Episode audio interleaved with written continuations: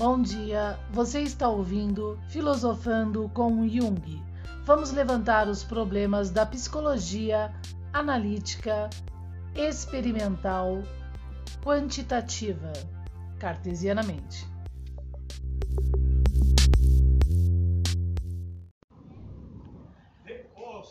Bom dia, gente. Mais um dia aqui nas nossas redes sociais de O Novo Paradigma, né? Nosso site oficial novoparadigma.online e você está no nosso podcast O Novo Paradigma Drink, comigo, doutora Karina Zena, Rainha do Sol. A gente está abordando aqui, né, junto à minha pós em psicanálise e psicologia e com a cartesiana os problemas, né, das áreas de psicologia com base sim em Jung, um desestruturador moderno, tá? Cartesiano e de Freud. Freud, por sinal, como eu disse, tirou ele da mesa da psicanálise em razão desse problema. Bom, a semana passada a gente abordou, né, quem acompanhou aí, é, termos importantes é, já dessa, desse volume, é, a, vida, é, a vida simbólica, né, desse volume 18 aqui, das obras completas de Jung, que diz respeito, de alguma forma, né, esses termos com um método que Jung quer trazer e que corrompe já a base da psicanálise, que é as associações livres, esse ser, esse ser que pensa imaginativo ativo, né, mas que não compreende a espacialidade kantiana, tá? Não compreende essa base das, do pensar operativo, do que realmente fez Freud e os colaboradores serem mais do que criacionais e desenvolver verdadeira ciência, beleza? Então veja bem. É, no, na parte 4 né, de, dessa conferência, então Jung ele já começa assim, como um verdadeiro empírico. Eu estou aqui frente a vocês, né, vocês que estão me ouvindo, para trazer a vocês aquilo que realmente é, não vai dar para abordar no que concerne a história. Deixa a história de lado, deixa a especulação de lado, porque o que me interessa são os fatos novos que eu vou trazer a vocês. Então veja como ele é um estruturador desestruturalista. Contrariando a própria academia de Mersenne e Descartes. Tipo, olha, você não precisa, fique tranquilo, senso comum, que você não precisa se preocupar em pesquisar nada, porque eu já vou te dar tudo protocolado. Tá? Esse é o teor do empírico dessa categoria. Tá? A clássica não é assim. A clássica aborda o tema, coloca o tema cartesiano e pede para que você melhore esse tema cartesiano, né? Numa verdadeira prática científica, onde todos se tornam criacionais de mesa, tá? No caso Jung não. Ele determina, né, a você já na conferência que você não precisa buscar nada, basta agora como ele ele sendo o exemplo para você buscar as coisas novas, que é o que interessa dentro da metodologia que ele vai te dar, tá? Dentro desse contexto, ele traz algo pior ainda. Ele fala: olha, é, com base então é, nessa especulação, que você não precisa especular, seja como eu, vamos partir dos pressupostos do novo. Tá? E o novo nada mais é do que essa moderna psicologia, né, que aparentemente ela está como um feto, né, literalmente nascendo. Uma psicologia, vocês não acham, né, de Jung, estranha, que trabalha com o seu próprio sujeito, né? É, se, é, é, que traz toda essa perplexidade, porque que sujeito é esse, que, que lugar é esse, que lugar no mundo é esse? Aí vai começar a nascer todas as verborreias possíveis e imagináveis. E aquela base psicanalítica do sistema psique cartesiano, que fazendo o homem compreender 99% do cérebro dele, faz o mesmo, é compreender vários fatores e até entender os locais dos repressores, neurotransmissores e uma série, digamos, de coisas, começa a ficar à deriva, percebe? Com base nesse introdutório junguiano, tá?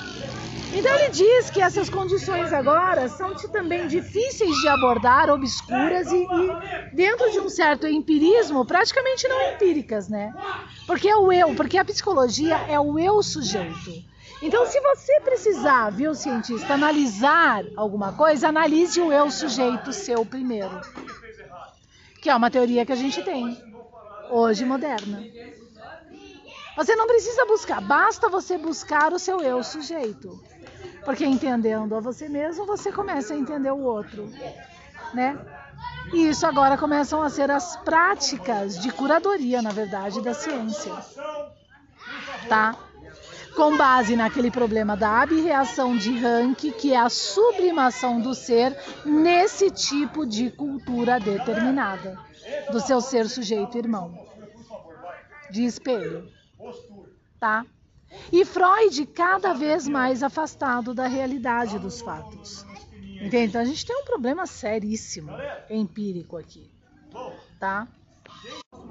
Gente, agora é a, fa a fase mortal, né, conceitual da coisa aqui. Então, dado então esse, esse introdutório, ele cai agora para nota 6. E na nota 6, ele explica que é muito difícil, né, por causa da brevidade da conferência, trazer os problemas de alguma forma epistemológicos, ontológicos, filosóficos, empíricos, de análise, entendeu? Para o povo lá.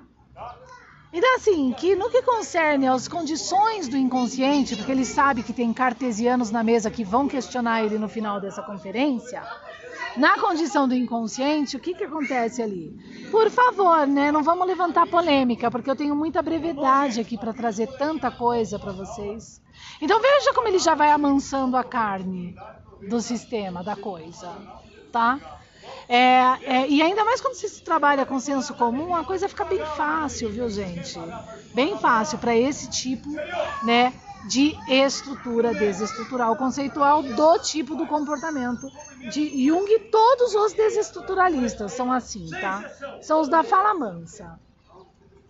Quando um cartesiano entra e contextualiza, como a, a carne dessa psicologia de massas está amansada, então aí você então essa é a base de todo desestruturador. É, o comportamento deles é sempre assim, tá? Eles, então quando o cartesiano vem e conflitua, né, a, carne, a carne do senso comum já está amansada. Eles já estão alimentados por aquilo que eles já sabem que a psicologia das massas gosta.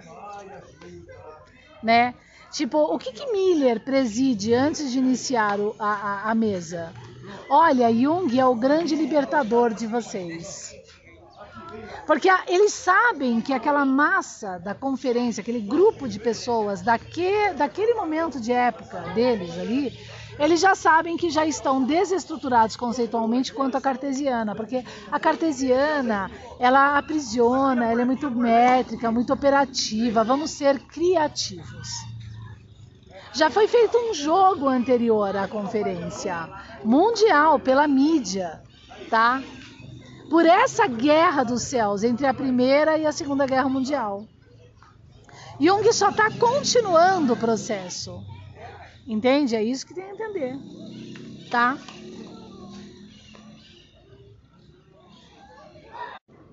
Então, olha como eles jogam. Dado esse introdutório, o que, que ele vai fazer? Ele agora, dado o problema empírico, que não vai dar para debater essas coisas, aqui é muito breve, não vamos levantar polêmica. Eu vou trazer o meu método, dá licença, vocês vão ver, vocês vão se libertar na psicologia, que está nascendo, que é um feto, que não sei o quê. Então, ó, cartesiano, nem se atreva aqui, tá? Né, eu já estou preparando a massa para que se você se levantar, você vai ser rechaçado. Porque eu estou com o Miller aqui trazendo a liberdade do pensamento. Ninguém entende nada da cartesiana, então, dado esse processo, vamos partir para o novo. Esquece o empírico, a gente não vai fazer especulações de nada, vamos partir para aquilo que eu já tenho. E todo mundo quer receber algo que ele tem, né? Concorda? Aí na sequência, ele traz então, dado esses fatores, ele traz agora é, Kant. Ele traz Kant. E o que, que ele fala de Kant? Ah, que Kant levantou a ideia de um mundo pela metade. Ele resume Kant em uma frase. E pelo mundo da metade lá, a gente tem um Kant e as suas obscuridades. Então, se um dia algum clássico, alguém que gosta de Jung, perceberia, ah, mas ele tentou falar de Kant bem. É que ele não teve tempo na conferência. Viu como eles trabalham, o fraco e malogrado? Não, querida, ele não tentou falar bem de Kant e nem teve tempo na conferência. Ele simplesmente preparou um terreno raso para manter um, uma, com base na psicologia das massas, um público raso. Preparado para ser mais raso, para o próximo tirano do pensamento que se levantar.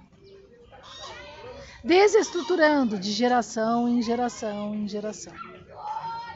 Tá bom? Esse é Jung. Claro. Tá? Então, de Kant, ele praticamente não traz nada, a não ser as desestruturas. Kant, é, a, ideia de que Kant fala de algum obscuro e ponto passivo. Aí, para piorar, né? Não explicando Kant, que é a base da psicanálise de Freud, que vai explicar o ser e o ter do complexo edípico normal dentro de mim e fora de mim, ele agora começa a falar que o consciente é, é construído pelo inconsciente. Meu Deus. Agora, o que é o inconsciente, gente? Olha como ele é desestruturalista. Ele levanta Kant, afasta você da especulação, coloca dois é, opositores como méritos, dá a dois opositores o mérito, sendo ele um opositor de, de Freud. Freud e Adler são opositores. Aí ele se coloca como opositor, entre aspas, de Adler, para pegar o público de Adler e se coloca sendo opositor de Freud, mostra que não, que Freud tem méritos, né? Deturpa, né, de forma rasa Kant, e aí começa a falar de inconsciente que constrói consciente. Que inconsciente é esse? Ora, Durkheim é claro, né? O inconsciente que constrói o consciente, com base em Durkheim, em Conte, nos problemas hieróglifos do fetichismo, sejam quais forem, nada mais é do que aquele primeiro impulso formador dado pelos desestruturalistas da casa. Certo? Que é esse que Jung está praticando aqui. Esse é o primeiro fator do problema que cria um campo de inconsciente sem precedentes. Tanto que quando a pessoa vai analisar a verdadeira base da psicanálise, ela não consegue, ela está castrada impotencializada. De tal forma que ela não alcança agora a intuição ampla e nem compreende a intuição cognoscitiva do campo do pensar e pensar operativo, da lógica da filosofia transcendental junto ao navio de Bergson. Tá? Então isso é muito sério. Então, olha, olha que raso. Aí quando a gente tem um sistema mundial que a pessoa fica com uma dificuldade enorme de entender sistemas de retroalimentação, de verdadeira higienização, de, de economias funcionais, como elas se desenvolvem, né? A gente tem um mundo como a gente está vendo. Em todos os níveis, em todos os campos da estrutura desse mundo social. Tá? E o apocalipse é iminente, que é, que é agora uma indignação, sim, clássica. E da questão dos desestruturalistas, ai, carpe diem, deixa fazer o quê? Não tem jeito mesmo. Conforme Foucault, a verdade está aí na frente dos macacos de Darwin, né? Ele fala homem, né?